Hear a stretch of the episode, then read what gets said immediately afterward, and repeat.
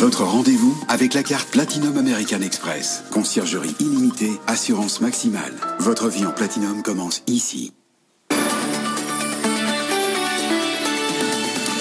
Vous êtes sur BFM Business, les 19h30, dernière partie du grand journal de l'écho. Rebonsoir Faiza Younsi. Rebonsoir Thomas. Et on démarre ce journal avec cette nouvelle prolongation in extremis. Décidément, c'est à la mode hein, après le Brexit. Cette fois-ci, prolongation in extremis dans le dossier des chantiers de l'Atlantique. Le gouvernement français donne un mois de plus au groupe italien Fincantieri pour répondre aux questions de la Commission européenne. Le délai devait expirer demain soir.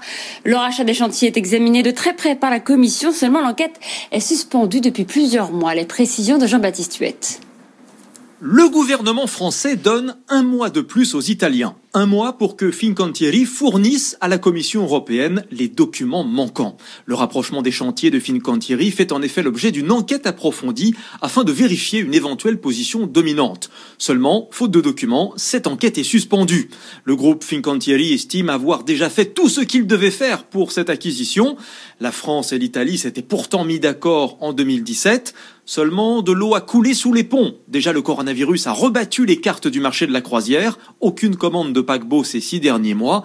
Et surtout, Bruxelles pourrait demander à Fincantieri de se séparer de certains actifs pour respecter les règles de la concurrence pas sûr que les Italiens y soient très favorables. Le ministre italien du développement économique dit soutenir la proposition de la France de prolonger le délai d'un mois. Seulement, ce délai va-t-il servir à quelque chose? Pas sûr, car c'est déjà la cinquième fois que l'accord est ainsi prolongé. C'est fait, l'Union européenne et la Chine viennent de conclure un accord de principe sur les investissements après sept longues années de négociations. Il permettra notamment un meilleur accès au marché chinois pour les entreprises européennes. Écoutez les explications de Jean-François Di Meglio. Il est le président d'Asia Centre. Il y a quelques semaines, on ne s'attendait pas à une conclusion positive de ce traité d'investissement. Euh, la conclusion reste à effectivement à la fois sur la signature de ce, de ce traité et aussi sur ce qu'il contiendra. Est-ce qu'on arrivera à effacer toutes les, euh, difficultés que pose ce traité du côté européen sur le travail forcé et puis du côté, du côté chinois euh, effectivement euh, sur les, les barrières qui, qui, qui, qui, sont encore posées aux investissements étrangers vers la Chine, ça reste, ça reste à prouver. Et puis bien sûr, un autre accord majeur qui vient d'être conclu, c'est celui entre l'Europe et la Grande-Bretagne. Le texte a été signé tout à l'heure par Boris Johnson, le Premier ministre britannique, moins de deux heures après que les députés l'aient largement approuvé. C'est un soulagement pour de très nombreuses entreprises, mais en réalité, ce n'est qu'un début. De nombreux aspects des relations entre les deux parties restent encore à définir. Écoutez la spécialiste de la Constitution britannique, Sophie Luswarn. Cet accord est très bien pour le commerce des biens, mais il y a très peu dans cet accord sur les services qui représentent 80% de l'économie britannique. Rien dans l'accord ne porte sur les qualifications professionnelles, sur la coopération en matière de politique étrangère. Et le Royaume-Uni est exclu du projet Galileo sur les satellites. Donc, il y a encore beaucoup de travail à faire. Et cet accord, en fait, comme le disait Ursula von der Leyen, est un début euh, et il va falloir des mois et des années de négociations pour redéfinir le partenariat entre le Royaume-Uni et l'Union européenne. On a bien vu d'ailleurs dans les discussions qui ont duré dix mois, euh, mais c'est quand même un accord historique dans la mesure où euh, les deux obstacles ont été surmontés, notamment la pêche et la concurrence loyale. Dans l'actualité des entreprises, ça secoue très fort chez Intel en cette fin d'année. L'actionnaire activiste américain Dan Loeb est entré au capital de l'entreprise à hauteur d'un milliard de dollars et il veut réorganiser le géant des microprocesseurs. Le détail avec Gauthier Lebray.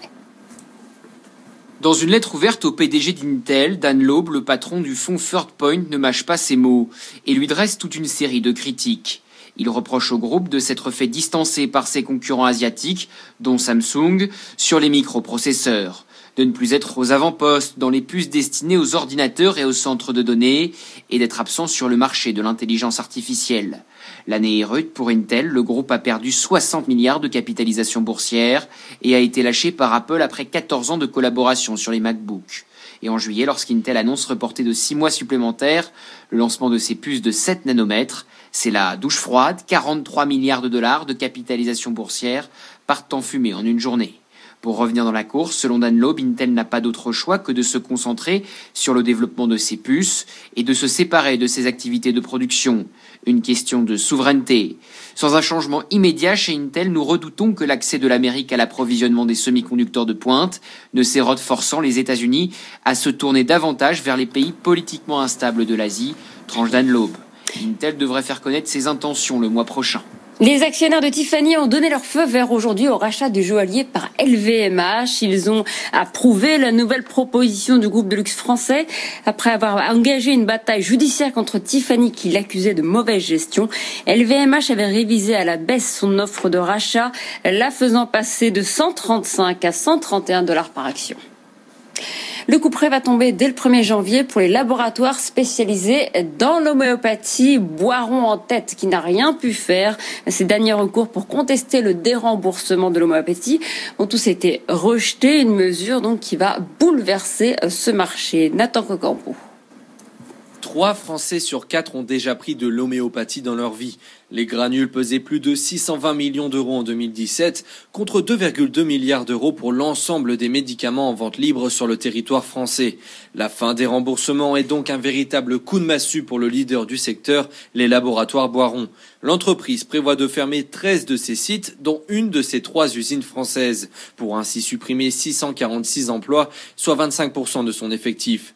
L'assurance maladie va, elle, économiser 126 millions d'euros sur les 20 milliards remboursés pour l'ensemble l'ensemble des médicaments. La décision d'arrêter le remboursement a été prise de concert avec les autres pays européens, puisque seuls le Luxembourg et la Suisse continuent à rembourser l'homéopathie via leur système d'assurance maladie.